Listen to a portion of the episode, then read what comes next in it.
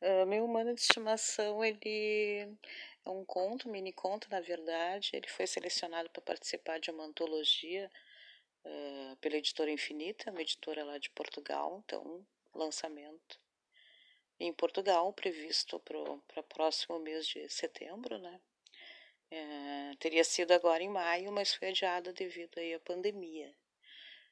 Estou uh, bastante feliz, né, por ter sido selecionada bastante ansiosa por ver, é, poder tocar nesse, nesse, nesse, nesse livro, né? É, vai ser uma edição física hum, dessa antologia, antologia chamada Mulherio das Letras, né?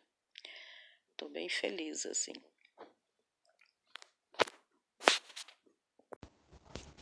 Esperavam uma terceira guerra, um meteoro gigante.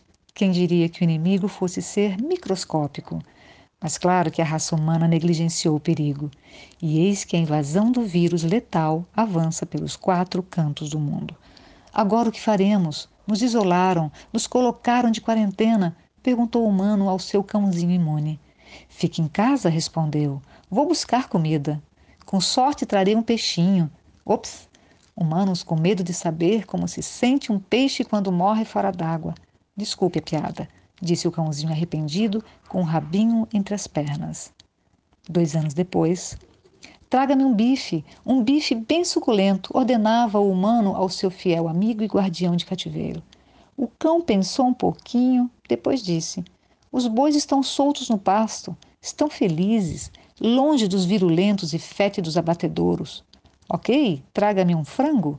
O cão então se foi, mas voltou sem nada. O humano perguntou: Cadê? Pois cheguei no galinheiro, eram tantos ovos, tantos pintinhos e nunca mais se soube de gripe alguma. Daí não quis. A alegria deles era tanta, nunca tinha visto eles assim. Se não comer, vou morrer, interrompeu o humano. Apesar de lamentar pelo seu dono, o cãozinho sentenciou a plenos pulmões, impecavelmente limpos e ventilados. O mundo que vocês humanos conheciam não existe mais. A grama cresceu, as árvores dão sombra, os animais são muitos agora. A terra pode ser vista com brilhos lá de cima.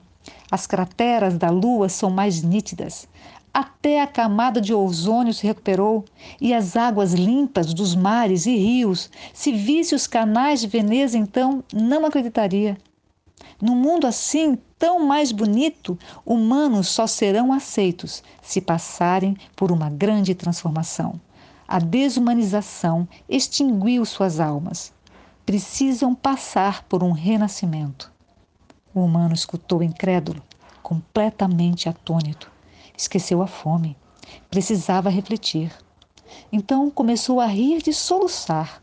Olhou nos olhos do seu cãozinho e, após segundos de silêncio, disse: Muito prazer, sou o seu humano de estimação.